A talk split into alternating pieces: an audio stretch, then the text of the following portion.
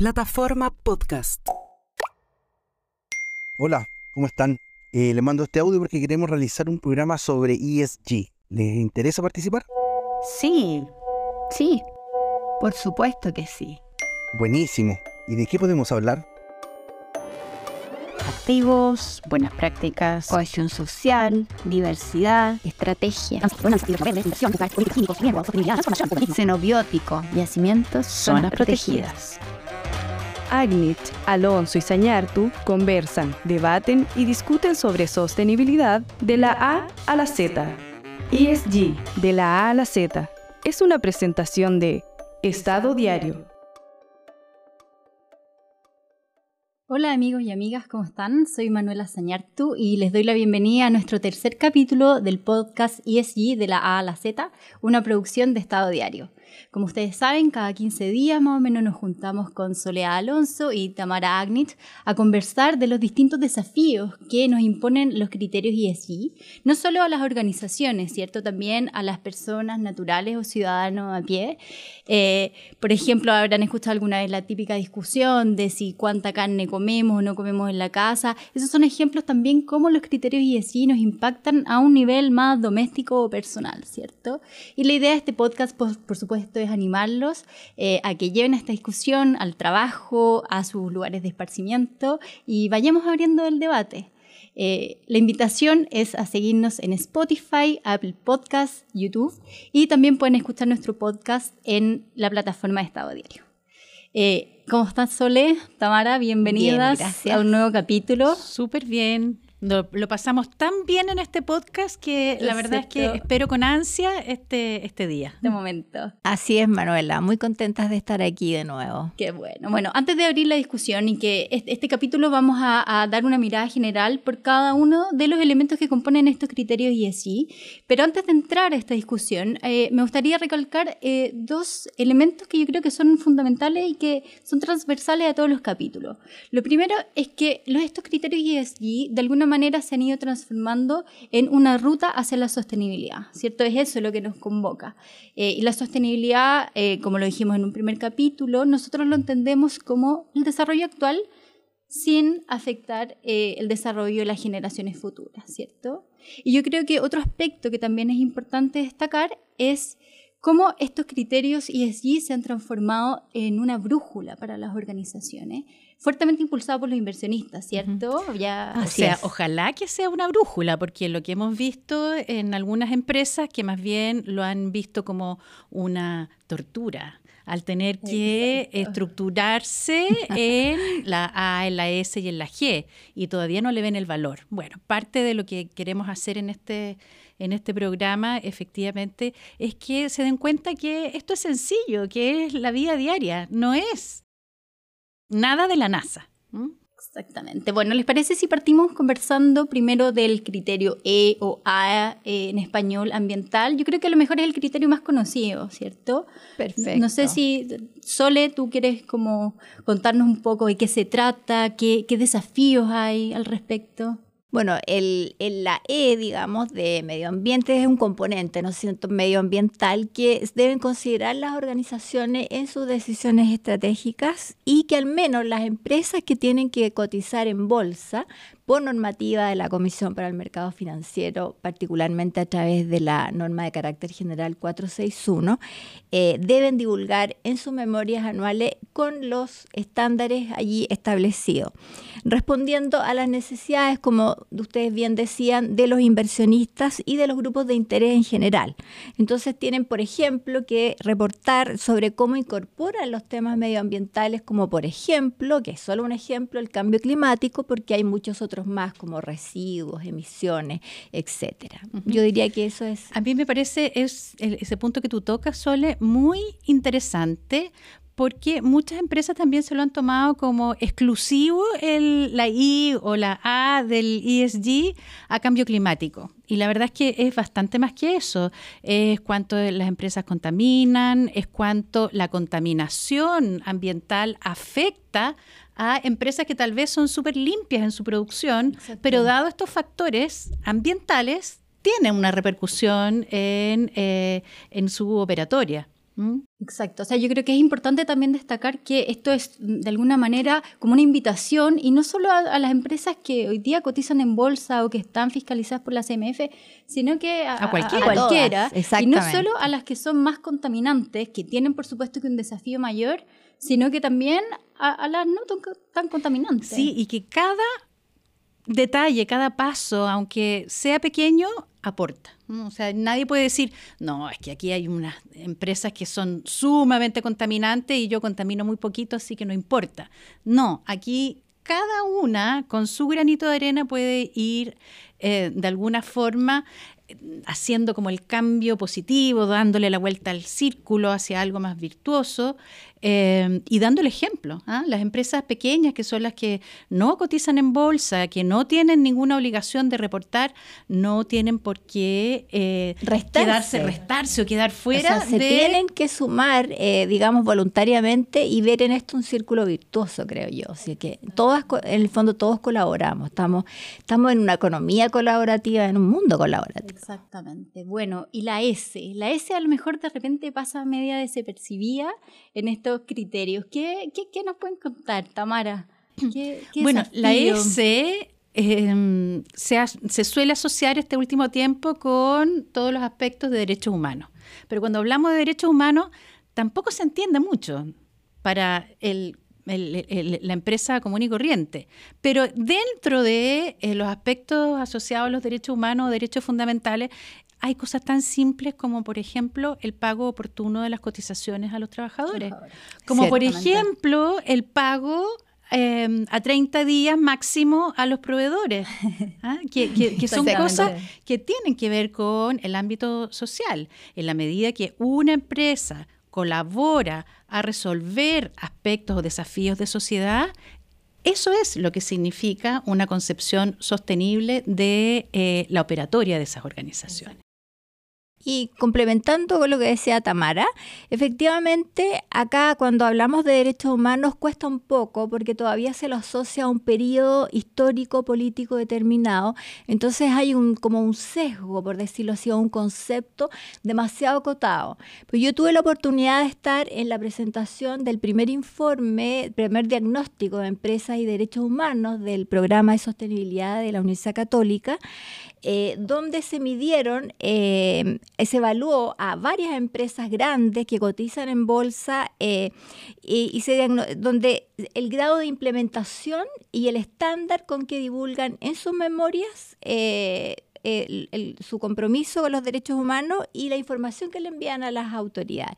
Y de acuerdo a los principios rectores de las Naciones Unidas, estas em, se evaluaron en compromiso con los derechos humanos, eh, debida diligencia y remediación y reparación.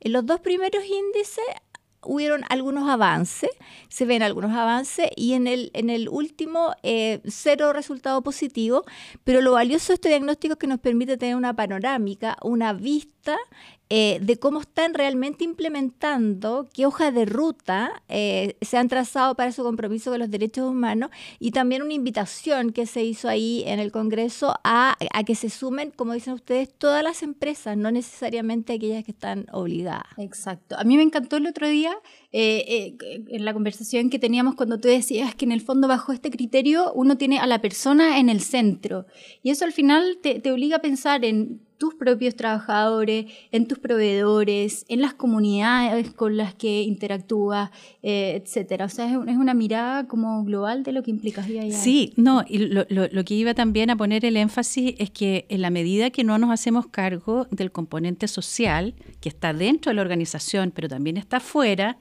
eh, es probable que las organizaciones em, pierdan esta licencia social para operar. Y si pierden la licencia social para operar, se quedan al final, última línea, cero. Y pierden su legitimidad. Claro, entonces este enfoque eh, que, que, en el pasado era solamente la consecución económica o el resultado final de las empresas, hay que darle una vuelta siempre y cuando esté bien asentado en la estrategia porque si es un pegoteo de cosas que nos empiezan a solicitar y que no lo internalizamos en la estrategia y en el propósito de, las organizaciones, la verdad es que poca efectividad va a Exacto. tener eh, esta, esta, esta línea de ESG para marcar esta, este rumbo que tú Sí. mencionabas al Y yo, principio. yo lo comparto porque, eh, eh, de hecho, antiguamente lo conversábamos el otro día, o sea, cuando una empresa cumplía la ley, la legislación básica para operar, eh, ya se entendía que ya estaba legitimada para actuar en el fondo. Claro. Pero hoy día eso es el desde, o sea, los Es stakeholders lo mínimo que esperan es que una empresa cumpla la normativa que las regula y en cambio esa percepción que de la empresa es lo que hoy día le da en el fondo la legitimidad para actuar. Sí, y se gana la, perdón, la Sí, confianza en el mercado y se es. diferencia de su competidor, porque esta, esta es una competencia constante. O sea, hay un- rubro que siempre se pone sobre la mesa, que es la minería, pero hay otro que es incluso más cercano que tenemos aquí en las ciudades, como es la construcción, que eh, también tiene que internalizar este tipo de factores. Antes las constructoras hacían el hoyo y si alguien iba Exacto. a reclamar, veían cómo lo arreglaban. Hoy día es imposible pensar que eh, una constructora, una inmobiliaria, pretenda levantar al- algún edificio, alguna construcción, si es que no ha primero conversado con sus comunidades, Con la si es que con no el ha- no- entorno. no- no ha identificado los impactos que va a tener eh, en el entorno y si no es capaz de capturar la legitimidad que ese entorno le va a dar al, al- al hoyo que van a hacer. ¿no? Efectivamente, sí. Bueno, y la G. Yo creo que la G es, es una que de gobernanza a nosotras nos apasiona particularmente. Por el dado- compliance. Exactamente, dado que estamos las tres en el ámbito super del compliance. Tal cual.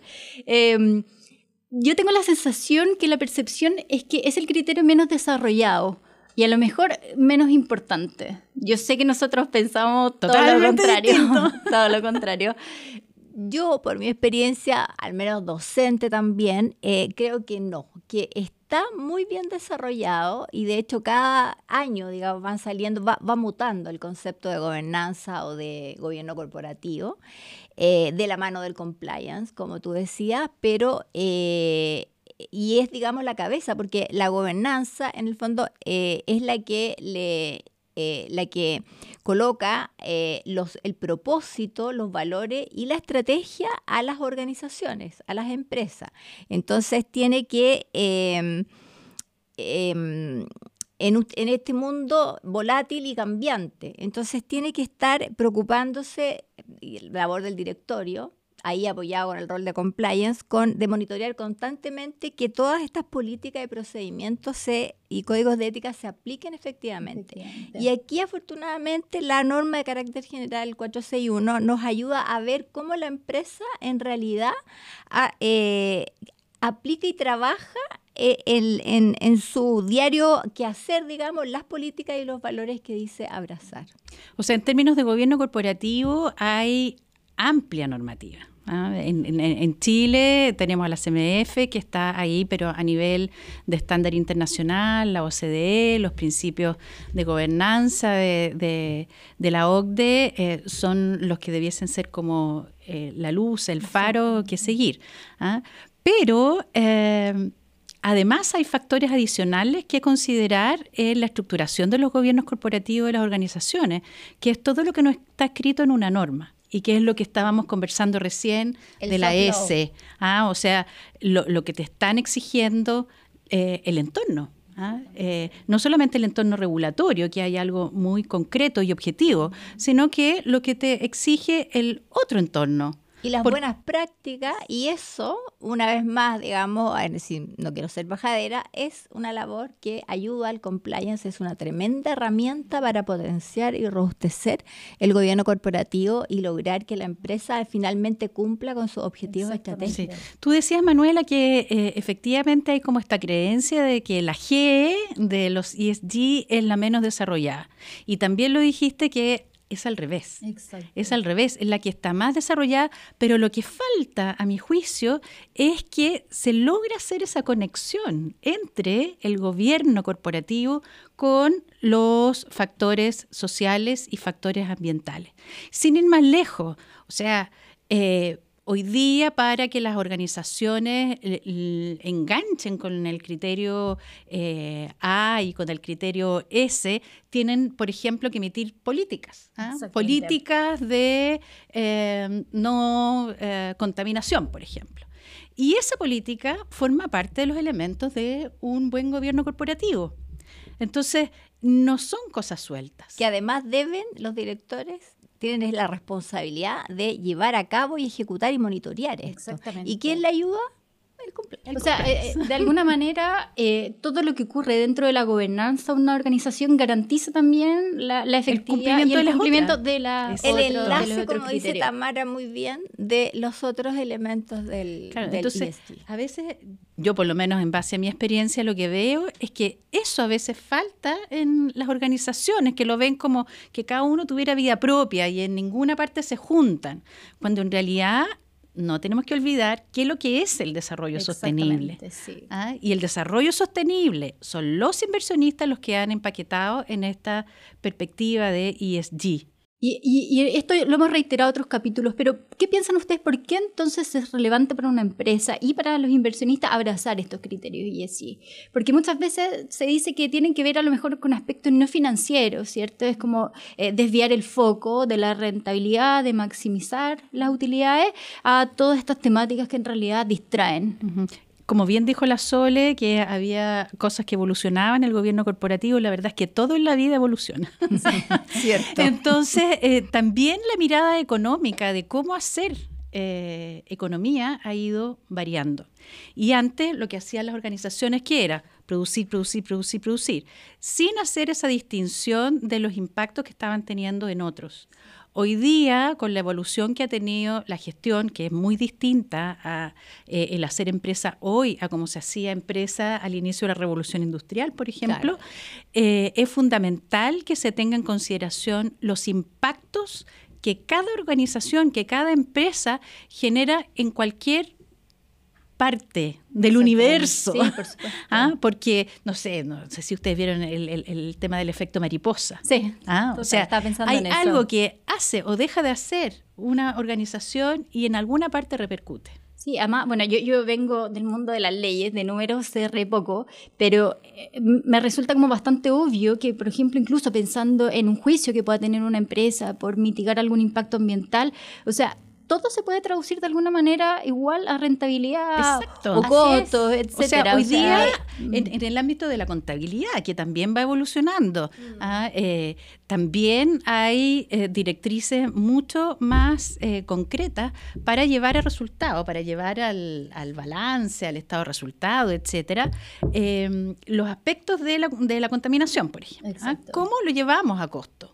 ¿Cómo eh, lo, lo- le- lo- lo traducimos finalmente al lenguaje más económico de cifra? Que no Sí. está mal, está muy bien, porque es el, el- lenguaje de los negocios, es la última Y de línea. hecho, el, quien, todos sabemos que quien da- dio el impulso el inicial, digamos, para esto es BlackRock, ¿no es cierto?, con sus famosas cartas anuales a los CEOs de La las empresas Sí, que este año ¿no es anduvo medio portándose. Eh, sí, ya, había ya, iba a ir para allá, Sí. o- pero eh, eh, y, y en el fondo, él, ¿qué fue lo que les dijo claramente? En el fondo, es eh, el cambio climático y, el, y los factores ESG son riesgos financieros que de una vez por todas nos tenemos que hacer cargos todos. Entonces yo, señores, con mi, eh, cal- mi calidad de fiduciario, no voy a invertir ni a gestionar ninguna empresa que nos esté empezando a mover en esto.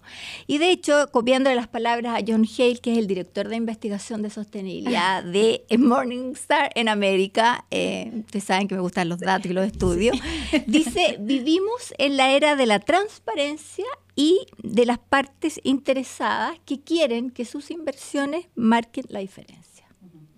Bueno, efectivamente este año hay que decir que eh, BlackRock eh, en su carta anual tan esperada todos los años eh, se refiere más bien a, cuestiones, eh, no se refirió derechamente a la sostenibilidad y a los ESG, pero esto puede tener distintos factores como el momento económico que se está viviendo, la guerra con Ucrania.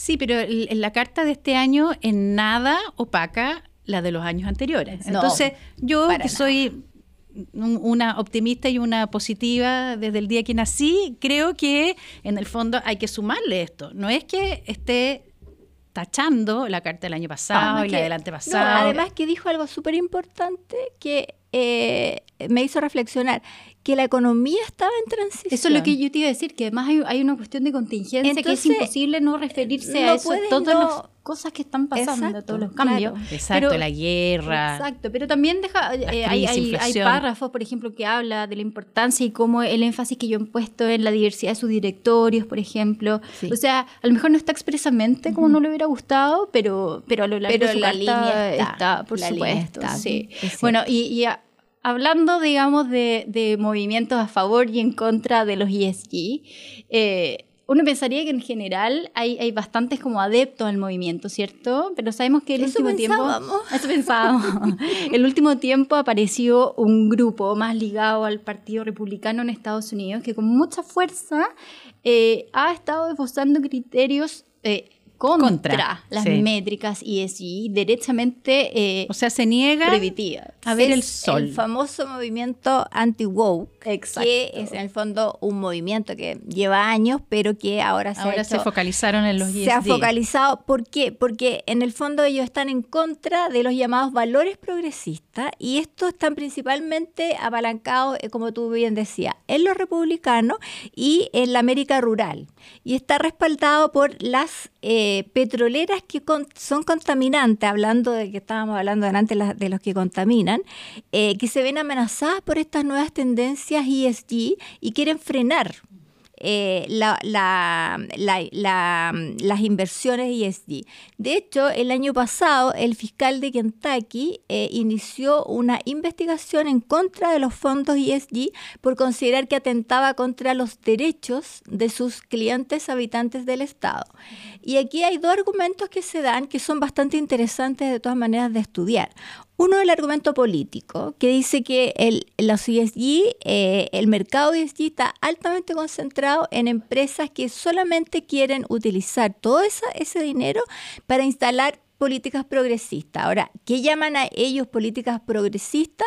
La lucha contra el cambio climático, por ejemplo, que de todas maneras a mí personalmente La lucha contra la discriminación. contra la equidad de contra el- género, etcétera. Exacto. Y el argumento jurídico, pero que yo creo que no es tan jurídico, es que el único objetivo de un fondo de inversión es maximizar la rentabilidad. Y Ahí- ahí, yo creo que retrocedimos cuatro pueblos o que- cinco pueblos, para atrás, como dicen algunos. Yo, Sole, ahí quería hacer un punto, porque con esto, con los ESG, no es que la última línea deje de ser importante. La ganancia, el profit, el business sigue siendo sumamente relevante. O sea, las empresas tienen que generar utilidades para pagar los sueldos, para eh, rentar a sus eh, accionistas, en fin.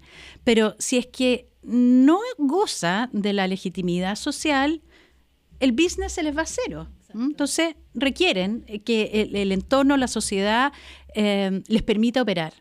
Y por sobre eso, si es que nos terminamos echando el planeta, o sea, O sea, entiéndanme que... es como divertido que eso no entra a la discusión, claro, como- Eh, por al eso final, me el- llama el business personalmente la atención de que progresista sea luchar contra el cambio climático. O sea, hay, yo puedo entender que alguien no quiera la equidad de género. Ya, No, yo ya no lo entiendo. No, yo no lo entiendo. Perdona, pero yo no lo entiendo. o sea, pero puedo, no lo comparto, pero lo puedo, me puedo hacer Ah, una claro, construcción, entender por qué- Puedo hacer un constructo en mi cerebro eh, de, de por qué.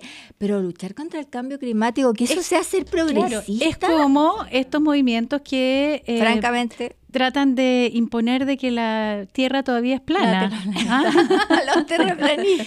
Entonces, eh, claro, es no querer ver lo que ya eh, eh, hay evidencia realidad. científica Hay evidencia más que suficiente. A mí, a, a mí me gusta mucho ver paneles o seminarios donde se discuten estos temas, que ahora hay millones. Muchos, sí. Mucho. Y muchas veces la discusión se centra en X estudios que dicen que las empresas que en el fondo tienen compromiso con criterios ESG tienen mejor rentabilidad versus fondos cuya rentabilidad, eh, digamos, fondos que invierten en empresas que no están comprometidos con temas ESG, eh, tienen o no tienen, cuál tiene más rentabilidad, cuál tiene menos. Al final del día, igual cuando uno compara fondos eh, o índices, digamos, que, que hacen seguimiento de distintas empresas, la rentabilidad, independiente de que no sea increíblemente mejor, igual es similar, o sea, tampoco se pierde. pero Entonces, es como- más sostenible en el tiempo. Exactamente, a ese largo es el plazo, punto, o sea, por ¿sabes? supuesto. Claro, no es pan para hoy, hambre para mañana, es pan todos los Exactamente. días. A Claro. lo mejor Y- menos, pero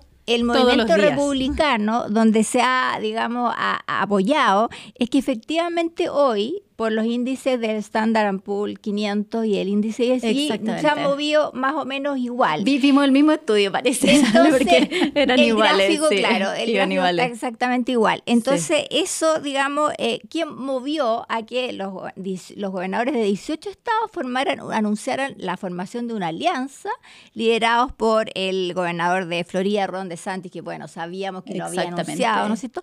Para que eh, coordinar acciones para proteger a los individuos de los movimientos ESG con acciones que incluyen incluso prohibir eh, prohibir estos criterios en los fondos de pensiones estatales Ah, no, y locales. no, y ellos dicen que es una amenaza a la vitalidad y a la libertad económica e individual de los estadounidenses. Oye, Sole, O y para, para meterle otro elemento, otro pelo a la sopa, como se dice, ¿qué, qué impacto creen ustedes que va a tener eh, o que ha tenido la guerra entre Rusia y Ucrania eh, en todo este tema? Yo creo que en, en- en esto lo que, a lo que nos lleva la guerra, mi opinión es que eh, nos hace como un juicio de realidad. ¿no? Y que también nos pone en, la- en alerta de que los cambios tienen que ser paulatinos, porque está bien incorporar estas temáticas que para muchos resultan muy dis- disruptivas. Entonces es hacerlo em, pausadamente. ¿Para qué? Para que no generemos quiebres ni movimientos como estos que son anti, eh, anti algo que para nosotros ya es como obvio porque hicimos la distinción. Pero entonces tenemos que tratar de colaborar con una actitud incluso menos eh, agresiva. Menos de, parte de quienes somos como activistas de estos temas, ¿ah? Eh, ser ahí un poquito más cauteloso de cómo vamos poniendo estas temáticas arriba de la mesa, eh, tratando de comprender, y tú lo decías súper bien, Sole, tratando de comprender por qué el otro piensa tan piensa. distinto ¿Ah? en el fondo. Yo creo que es, y es una discusión que está en progreso, como una noticia en progreso, como Claro. dicen los periodistas, y que Noticia no- en desarrollo. Noticia en noticia en desarrollo. en Sí. progreso, y que en el fondo en algún momento vamos a saber qué está pasando. Sí, y aquí hay- tenemos que tener un, un- un- un- un equilibrio. Yo creo que eso no lo podemos olvidar. ¿ah? Eh, y lo más importante es que nos vayamos todos juntos solucionando este problema que es eh, el cómo hacemos una economía distinta. Eh, que le podamos dejar algo a nuestros hijos, a nuestros nietos, bisnietos, etcétera. O nos salvamos todos juntos o nos hundimos todos por separado. Y por cierto que la guerra Rusia-Ucrania es uno de los factores que atentan en contra de la sostenibilidad. Mala suerte este año porque con la crisis energética los países han demandado más petróleo, eh, más, gas y más carbón, porque la agenda ahora es, digamos, eh, la, resolver la crisis energética, pero no significa que, que- que nos hemos vuelto a las cavernas. O sea, No nos queda mucho tiempo, pero me No. encantaría rápidamente eh, comentar un tema. Greenwashing, ¿ya? O ESG washing, este lavado de imagen Ay, eh, de las empresas, ¿cierto? Mm. ¿Cómo lo evitamos? Eh, incorporando esta visión en las estrategias de la organización. Creo que es la única manera. Yo creo que podemos dedicar un capítulo, capítulo entero a eso, sí. pero eh, incorporar esta visión de propósito con eh, esta perspectiva ESG es la única manera. Yo no, concuerdo. Tamara, totalmente en desacuerdo. Penas altas, cárcel, efectiva, presidio perpetuo. No, Es que la eh, Sol es abogada, yo no. no, no, es- no es fácil, pero las empresas van a tomar conciencia, ya están tomando conciencia que en el fondo eh, pueden ser muy castigados por los consumidores eh, al preferir una marca que dice una cosa y hace otra Sí, cosa. yo, yo concuerdo plenamente con ustedes. O sea, cuando una empresa eh, desarrolla, por ejemplo, una campaña eh, ambientalista, etcétera, pero es solo eso, un hecho aislado, efectivamente el público, los consumidores, los clientes lo, porci- lo persiguen como un lavado de imagen y, y el costo es alto. O sea, el costo Puede para ese cliente es alto. unos, unos riesgos reputacionales Ahora, si, ilegales. si efectivamente uno ve que la empresa tiene un compromiso de- desde el modelo de negocio, desde su estrategia, desde su misión, valores, propósito, etcétera, uno entiende que puede hacer un desarrollo paulatino, progresivo Exacto. en el tiempo. O sea, uno no pretende que las organizaciones eh, avancen en todos los criterios al mismo tiempo y mucho. Claro, pero En que la las que acciones sea- sean permanentes y que no sean rayas en el sea un agua. compromiso real. Bueno, Así se nos es. hizo Pucha. corto, siempre Sí, se nos hace siempre se corto, nos hace corto. los 30 Muy minutos pasan volando. Así que bueno, nos despedimos de este nuevo capítulo de ESG de la A a la Z. Como dijimos, esta es una producción de Estado Diario. Los dejamos invitados en 15 días más a escucharnos de nuevo y seguirnos en redes sociales. Chao, chao. Chao. Chao. Porque ahora el contenido también se escucha. Estado Diario.